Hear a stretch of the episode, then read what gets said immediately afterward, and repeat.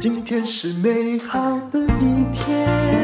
欢迎收听人生实用商学院。我们今天讲的主题，我相信大家很感兴趣。从人生实用商学院的第一集开始，我们就说通膨时代已经来了哈。那个时候竟然还有人在喊这个通缩，当然他有他的理由了，但是其实通膨是很显而易见的，而。我认为目前还没有到最白热化的地步。我们今天请到了这方面的专家，也就是富华投信总经理周辉奇来跟我们谈谈。完了，高通膨、低薪资，你未来的退休金够用吗？嗯。呃，希望大家有勇气听下去，而也希望它不是一个恐怖片啊。好，周总你好，哎，丹如姐好，各位听众朋友大家平安。嗯，其实你这一句话就把大家都打死了。未来退休金够用吗？一定是有百分之九十八的人，真的仔细思考起来，会发现自己太天真不够用啊。的确啊，我觉得，我想我们现在每天看到媒体一直在讨论这些问题，我觉得、嗯。最主要就是投资人可能听了都觉得麻痹了，都觉得说这是一个既定的事实。就通膨好像大家都受影响，既然大家都受影响，那啊就大家都赶快，好像不需要特别担心，对不对？对，所以反而我会觉得说，就是因为他不要把这样子一件事情认为只是短期、对短线的一个问题，应该把它认为这是我们未来甚至有可能到下一代，我们都会面临到。整个退休的问题，而且可能是假设我们再活三十年哈，那诶，也就是这三十年可能都要面临的问题。你有发现有有关于通膨的评论哦，在疫情刚开始的时候，尤其到在二零二一年的前半年，大家还都觉得不严重，有没有？都觉得说疫情恢复之后，通膨就会解除。可是到了去年的第四季的时候，一看哇，美国通膨六点五趴，然后每一个国家都那么高，那个时候大家其实已经就再也没有人说不会通膨了，或会恢复，然后都已经改口说通膨是一个长期的现象。对，所以说我觉得虽然环境这么样的严苛，不过我觉得就是我们听众朋友应该要有一个思维，就说虽然环境挑战很大，但是我们其实可以靠着自己的一些动作。来解决这样的问题，而不是只是好像面临的这样的一个海啸，面临这样子的一个巨大的压力，然后会觉得说我不知道如何自处，然后环境变化越大，反而觉得哇，好像越紧张越保守，完全无知无觉跟紧张其实都没有用。那我们就来看怎么办。但是首先是要告诉你哈，你面临的退休的危机到底有哪些哈？从呃有宏观的啦，有个人的，全部都有。我们的危机有哪些呢？我觉得，我个人认为，整个退休金的问题，我把它定义成那叫做国安问题。嗯，这是非常严重的。我们或许国人会非常关心环境，会关心哦，现在癌症很多健康的问题。可是，我觉得现在要。在我们的脑袋里面建立一个强大的一个观念，就是说退休这件事情，它对于我们产生的冲击跟威胁，我们必须要去做。不过，在我的实务经验当中，其实大家都知道，我们不断的一直鼓吹，可是投资人、听众朋友都还是对于投资、对于规划自己的退休金，都还是会觉得很很害怕，会觉得。甚至一刚开始理财，他是用赚一票的思考再来弄退休金，不然有人就告诉你说我有保险呢。嗯，对，那当然有保险规划很好，可是以譬如说以现在利率这么低，其实现在的保险的环境可能跟过去三十年前也不太一样了。我遇过一个跟我年纪一样，但是三十年前他真的开始存那个。就等于是退休保险，因为那时候刚推出来，利率不错嘛。他是整整投一千万，可能就是那种趸缴的。可是那时候利率是七八趴哦。他大概很早四十几岁退休，为什么？因为一年哈，呃，当时投了一千万，每年可以定期领回五十万。我那时候已经很惊讶，看着他说：“这是我看过最好的，对对，给付的。”可是对不起，你不要学他。因为利率时代不一样，现在不可能啊。对，嗯，所以我们的过去对于退休其实本来就有三层，一层就是政府的劳退，嗯，第二层就是类似像保险的功能。以前利率很高，其实这个东西，我想国人在过去这二三十年来都会靠保险来累积退休金。我看速率很多，那现在反四十趴，对，那现在反而其实要比较注重的是属于劳工要自己去自提的，要自己规划这一部分的比例要增高，因为政府的现在劳退的环境的压力也很大。我想这媒体也报了非常多。第二个，大家都很担心它倒了。对，第二个现在的保险因为利率低，所以隐含就是保险也比较贵。嗯，所以说你如果要同样跟三十年前比，你现在所要准备的那个资。金额就要变得比较大一点。现在就真的，如果你存定存也只有零点八趴，那请问保险公司是从哪去赚回那种？就是他现在不敢承诺你太多嘛。对。所以现在我觉得我们听众朋友就是一定有一个观念要改变，就是说我们在退休金的准备一定要从储蓄走向投资。是我记得在以前我们的阿公阿妈都说啊，爱有欠叫对。他的 cam 的意思说要储蓄，可是我们现在其实一定要一个观念的转换。如果只是在储蓄这样子的一个报酬率，以现在的低利率，可能对于要累积足够退休金会产生比较大的问题。一千万啊，哈，那人家以前那个三十年前拿五十万，以当时的利率也不算很高，对不对？你看一千万，现在你存在银行定存大概是多少？呃，对，如果假设八万你对零点八，对，所以绝对不够啊。对，所以这样的一个低利率的一个冲击，我觉得必须一定要走向投资。只是谈到投资，投资人就觉得它就是一个不确定。而且谈到投资，很多人又会哈，就是我们习惯把投资的不要去理解，交给别人或相信某一个呃机构可以负责。我觉得这是相信某个机构可以负责你的退休问题，是我们的这个台湾人的超诚恳的一种表现。对，所以后来你问他，他会说：“哦，我现在没有储蓄型保险，那我现在是投资型保单。”但我常常就觉得很惊讶，但。你不知道投资型保单到底在投资什么？为什么你不自己买基金或者是买 ETF 呢？所以，我们常常会有听到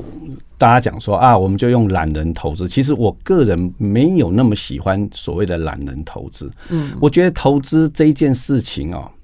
它是一个学问，嗯，它不是一个谜，也不是一个传说，也不是一个不确定性，因为我们每天面对那么多的财经的消息、利率、汇率这么多，那大家就觉得说，哇，它好复杂，它很不确定性，然后每次只要谈到说要累积退休金，就很害怕亏损。对，可是我们觉得投资它本身它就是一个学问，它借由你只要花一些时间去理解。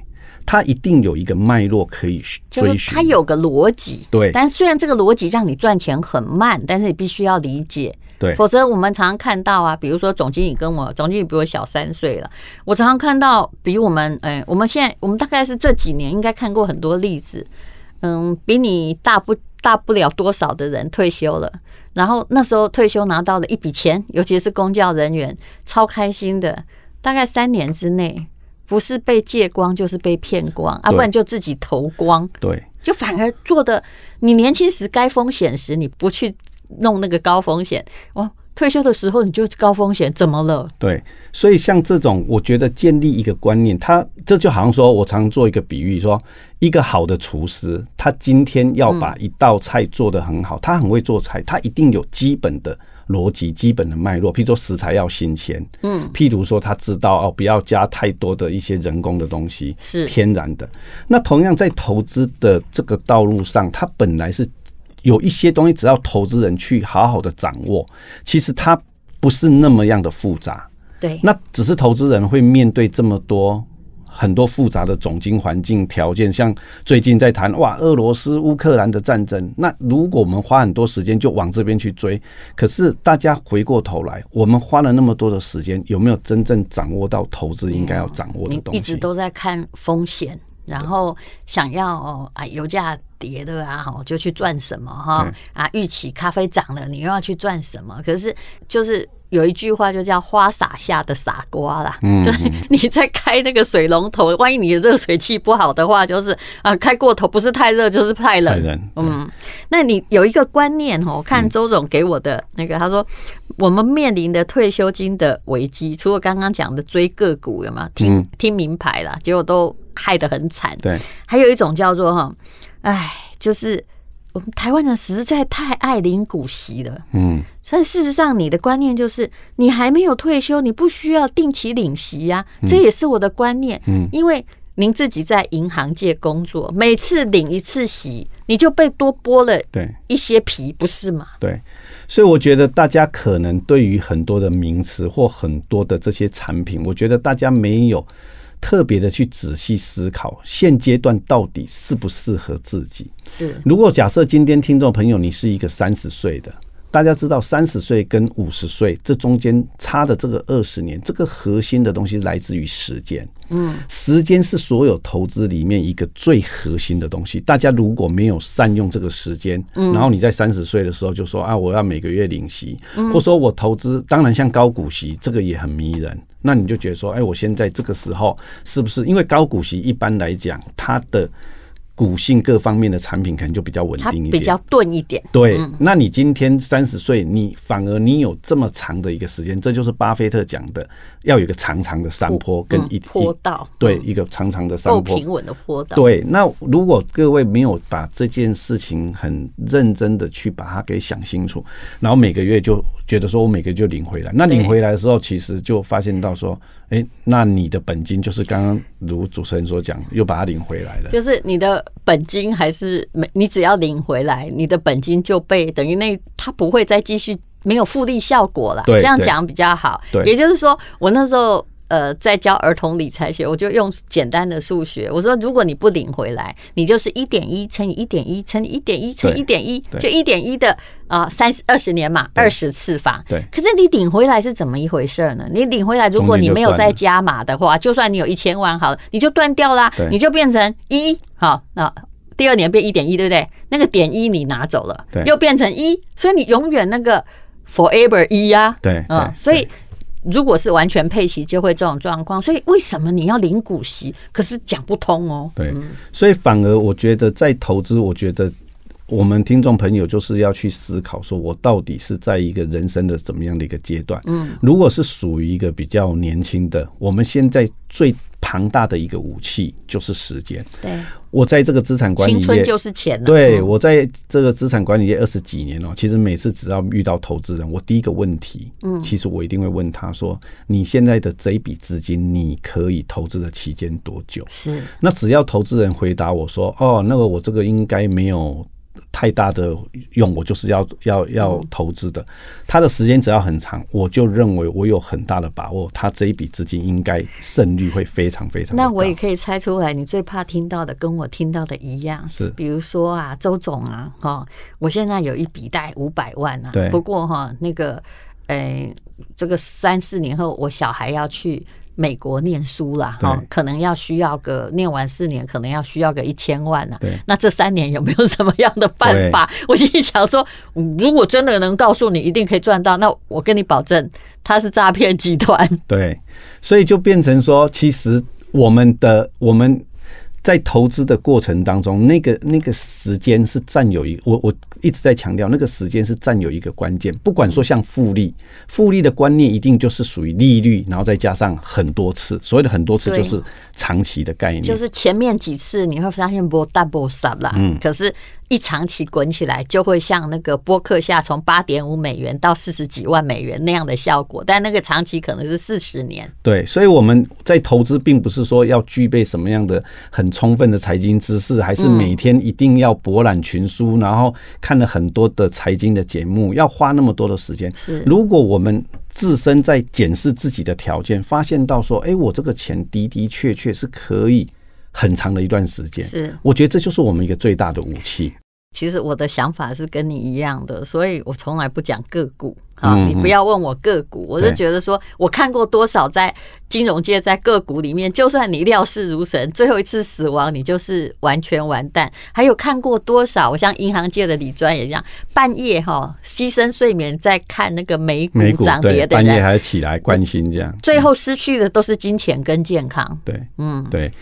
所以我们才会觉得说，有时候就是在实物上哦，我想听众朋友可以去厘清有两个概念啊，一个叫做投资报酬，嗯，一个叫投投资人报酬。嗯，我们常看到说，哦，某档基金你握三年，你某一档 ETF 报五年，它的报酬率多少？台积电你投资十年可以赚多少？这个叫做投资报酬。是，可是往往我们统计之后，投资人报酬，譬如说这档基金明明五年可以赚一倍，可是你为什么只赚十趴？这叫投资人报酬。往往多了这个人，就是代表。他的报酬都会比这个投资报酬来得低，是，那这就是人为的干扰，是，人们今天会用各种的心态，听到各种的消息，恐慌，我们都希望低买高卖，嗯，可是往往都追高杀低，那人性的贪婪跟恐惧就是这个人，哎，有的时候是没开始啦。明明，比如说你也知道哦，比如说你也知道金融风暴之后那一片惨况，人类世界不可能再惨嘛。所以你那个时候如果慢慢的累积，慢慢的投会好。哎，不好意思，他一直要等更低，更低。可是事实上人心没有更低的，所以他就永远没动手。对，嗯，那历史会一再的重复，所以每次我们谈到危机入市哦。我就常跟投资朋友说，每次只要危机过了，大家都说，如果下次这种危机再来，我一定要勇于入市。可是老天爷每一次给我们不断的危机，不断的低点，但是投资人就是一直 miss 掉。其实我们来算一下好了，比如说以我们的年纪，好五年级，能够面临的台湾发财机会有多少？嗯，我说真的好多哦。对，因为马后炮看最多嘛。对，但事实上你只要掌握一次。我说真的，你这辈子应该够了。对。可是问题是，绝大部分的人是一次也没掌握到，每天都在看看看，也看到很多人他永远在等房子跌下来，结果到五十岁还在租房子的，没错，也有啊。他收入很高哦。我举一个例子哦，我印象很深刻，就是说在恐慌的时候，极度恐慌。百姓民众会去抢购物资，是。我印象中上一波卫生纸跟泡面。对，上一波台湾有发生的，就是在一九九五那时候台海有危机，是。当时就有一波大家去抢米，嗯，大家都知道那时候就是低点，事后来看那就是低点，嗯，后来。投资朋友都说，下次如果还有人在抢物资，那时候忠孝东路的店面一间两三百万就卖。对，那很多投资人说，下次如果再有人抢物资、抢卫生纸、抢米，我一定要勇敢进场。是，结果在二零二零年三月，嗯，大家还记得那时候大家都去抢卫生纸，去抢。那时候是什么？网络泡沫？不是，去年二零二零三月就是 COVID nineteen 哦，对对对，那时候刚严重，连口罩都买不到。我以为是二零零二年哈，二零二零年，对，我们讲最近的这一波，大家就。把东西都抢光了，哎，后来卫生纸也没涨价。因为我们公司楼下正好是就大润发一家。就请问你进去了没？哎，我真的有进去哎。对，所以我们后来我就是告诉我们的 客户投资人说，这时候又是千载难逢，老天爷给了另外一种灾难，但是相对又开了一扇窗，那就是投资的绝好时刻。对，所以有时候其实我觉得我们在看这些事情，其实机会的的确确。如果过去二十年、三十年，真的是提供非常多的机会可以进场。是，但为什么以你的年轻人错过也就没法说？但为什么以我们的年纪，有些人就是一百次机会全都错过了呢？所以抢错东西，所以才说，我觉得在投资的道路上哦，不要太相信自己。就说我们应该要找到一个辅助的工具，我们应该用一种纪律的。用一种方式的，就好像说，在二零二零年 COVID-19 最严重的三月，嗯，我们就发现到我们的投资人有没有哪，我们就想要去分析哪一哪一组投资人，嗯，其实他是。最勇于进场的，是就发现到类似像大家都知道像定时定额的投资人，他就在那个时候，他就是每个月扣一万、扣三万，他就去扣，他就会买到相对的低。当然也没有办法像你想象那样的暴富，因为像我们这种理性投资人啊，比如说当时哦那天跌了一千多点，有没有？好，当我惊觉，因为我们不是经常的股市守候者，等我在发现要进场的时候，我问你，你会用？假设你手上有一千万，你会全部进？我的答案不会，不会，不会。我进两百已经够多了，然后我再慢慢等，因为你都不会孤注一掷，所以我们有赚，但是赚不多。对对，但是起码我觉得就是机会来了要去参与了，所以完全不投资跟完全 show hand 全部压，当然我们觉得这个都对都不对，都不是理性投资，因为那就是属于你完全不投资，就是说你认为极度的恐惧。那你说完全看好，因为金融市场永远其实是。没有办法很准确的预测。哎，其实我们来看这个，其实最重要投资就是一长期效益嘛，然后你要有自律，哈，还有投资的逻辑。比如说用主流市场来说好了，像这个全球美股、台股，其实只要你可以放十年，要一倍都不成问题，对不对？我们其实说历史不一定会重演，可是历史是具有高度的参考价值。是，我觉得我们在看报酬率的时候，我觉得不管今天是美股，不管是台股，或者说是陆股，全世界，我觉得整个资本市场它就一定在不同的年代就会有一些主流的好的企业，它会永续的有创新，是具有高度的投资价值。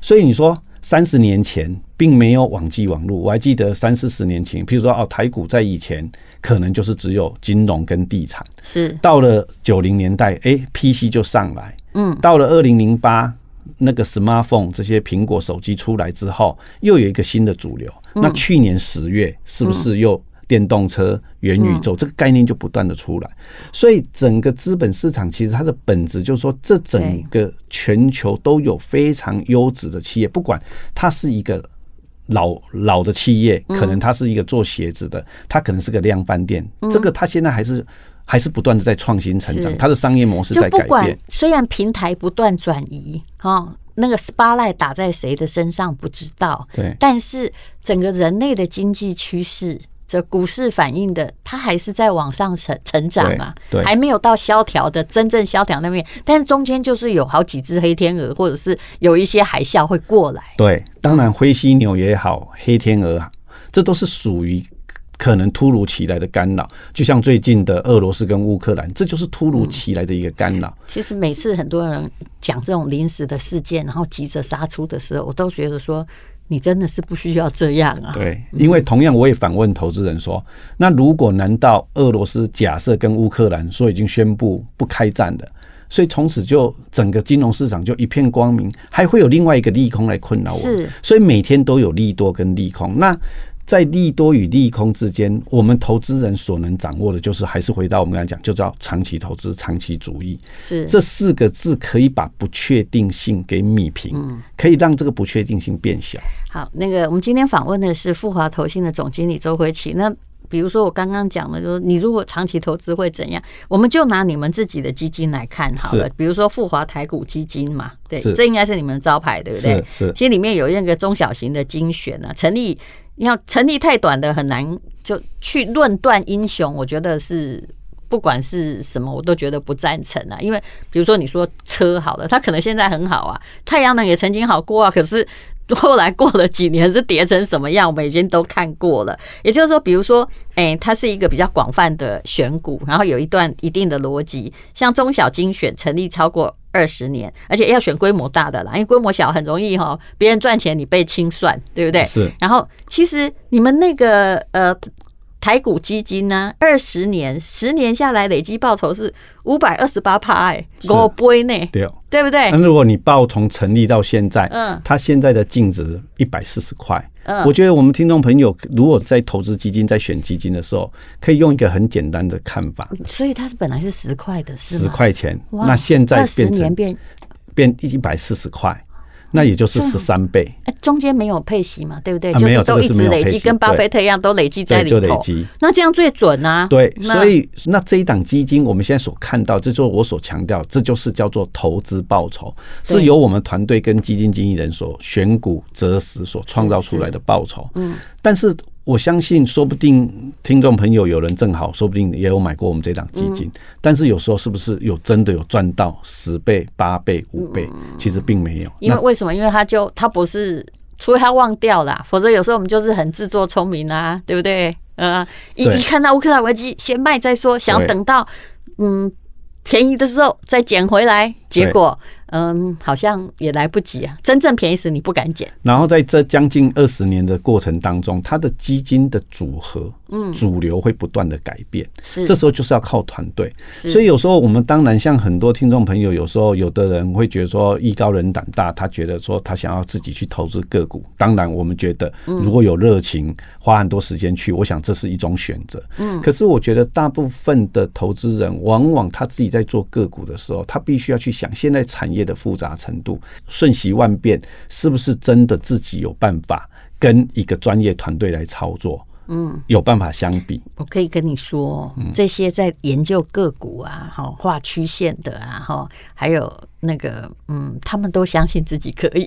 当然，我我相信一定高手在民间。不不是，就因为他都相信自己可以，所以。你知道，所以很多人会有一种现象哦，就是他赚的钱他好高兴哦，赔钱都不告诉你。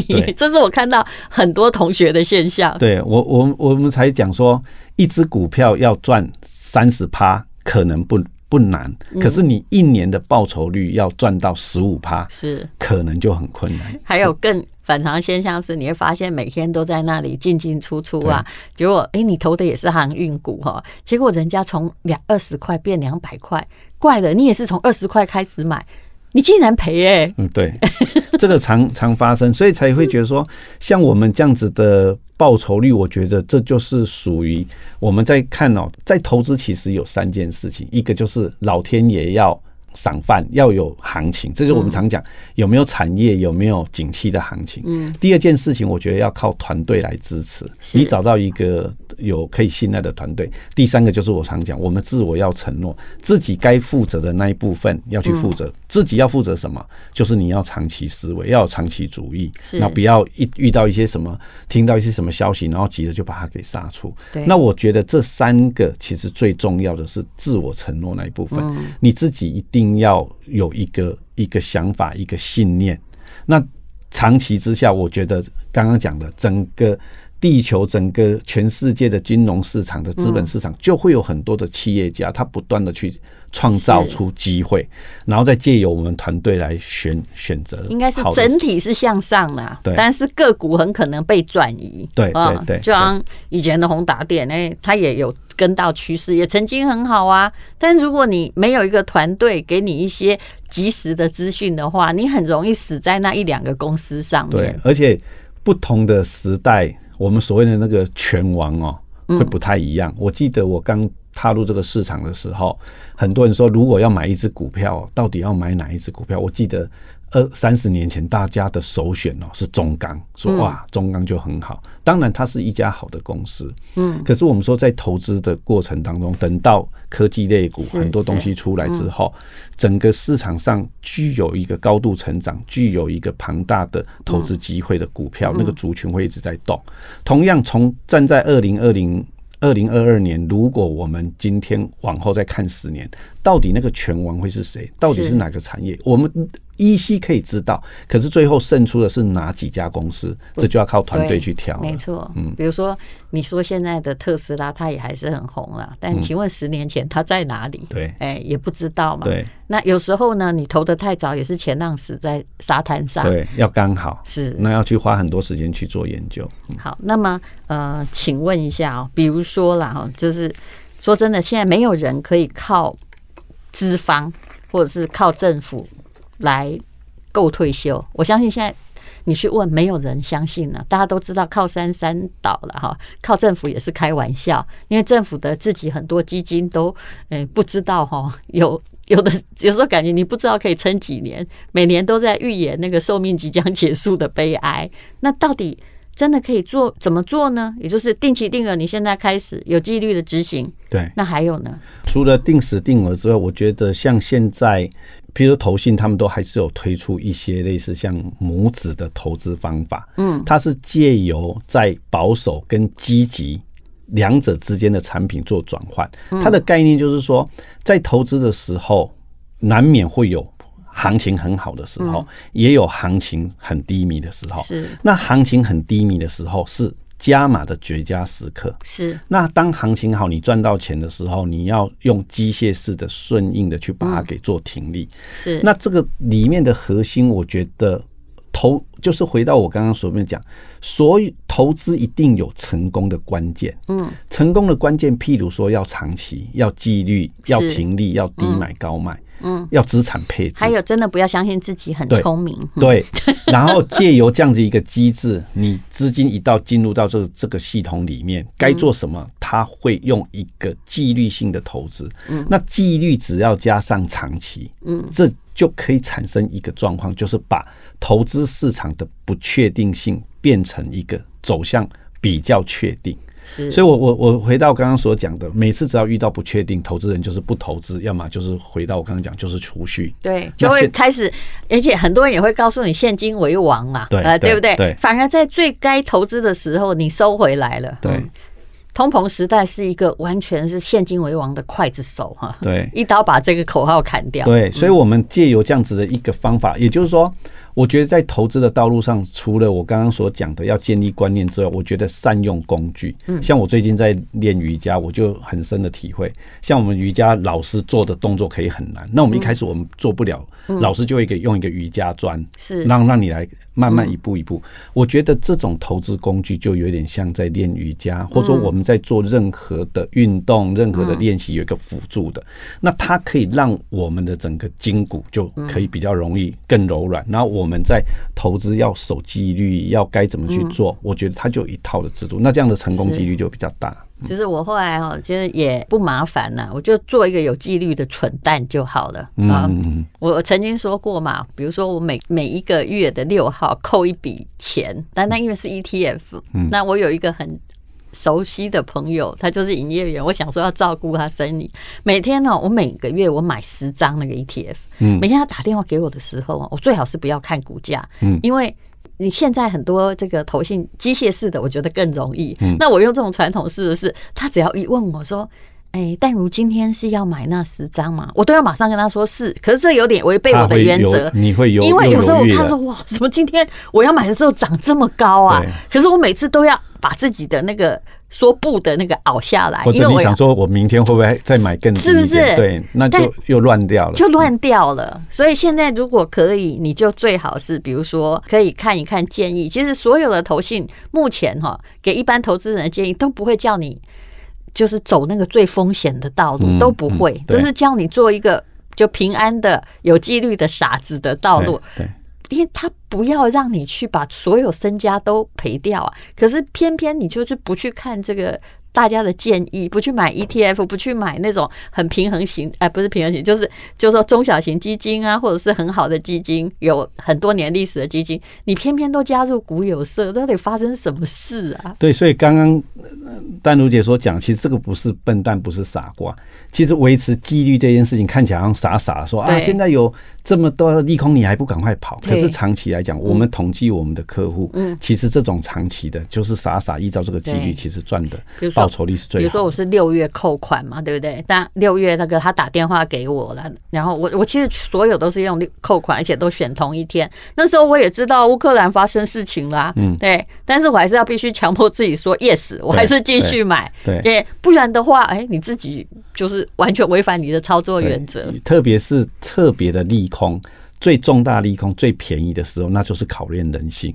我说。在二零二零年三月，那 COVID nineteen 那么严重，巴菲特一辈子见到美国那种熔断也见不到几次。可是那就是老天爷又提供另外一个投资的绝好的机会。而且他还超开心。你看这种人就是人家心好定了，他还说：“哦，我是活到这么久才看到这种现象呢。”对，你他有动吗？他没有动。而且大家如果 Google 都有，你如果还回到二零零八年的十月，雷曼倒的一个月，是巴菲特还投书，他说：“我买美国。”他告诉所有的全世界投资人说：“这个时候去杀股票是没有道理。美国不会倒嘛？”对。可是，在当时大家觉得说：“哇，雷曼这个不会引起多大的风暴。”可是我们回头一看，那又是绝佳的买点。所以，它的历史就是不断创新。所以，纪律这件事情，我们就是该做什么，我们就依照这种方法就去做。我觉得报酬会是是可以期待的。是。啊，有时候我们哈都不要怪那个历史的君主昏庸。像我最近在看那个崇祯皇帝时，我觉得这明朝灭亡也是应该的。为什么？那打败仗心情不好就杀功臣啊，杀袁崇焕，就把那个真正会去生蛋的母鸡或者是作战 的功臣，你自己都把他杀了。请问现在是怎么样呢？呃，从历史其实也可以来 来看很多投资，看很多人性，其实都是同一个道理。好，未来退休金够用吗？是靠你啦。然后越早开始的执行纪律是比较好。就就算你不会成为巨富哦，可是呢，那个时间累积的力量非常惊人。那今天非常谢谢富华投信的总经理周辉启，谢谢。那年终奖金真的拜托大家，现在不要全部把它买掉哦，哈，要开始了。OK，谢谢。好。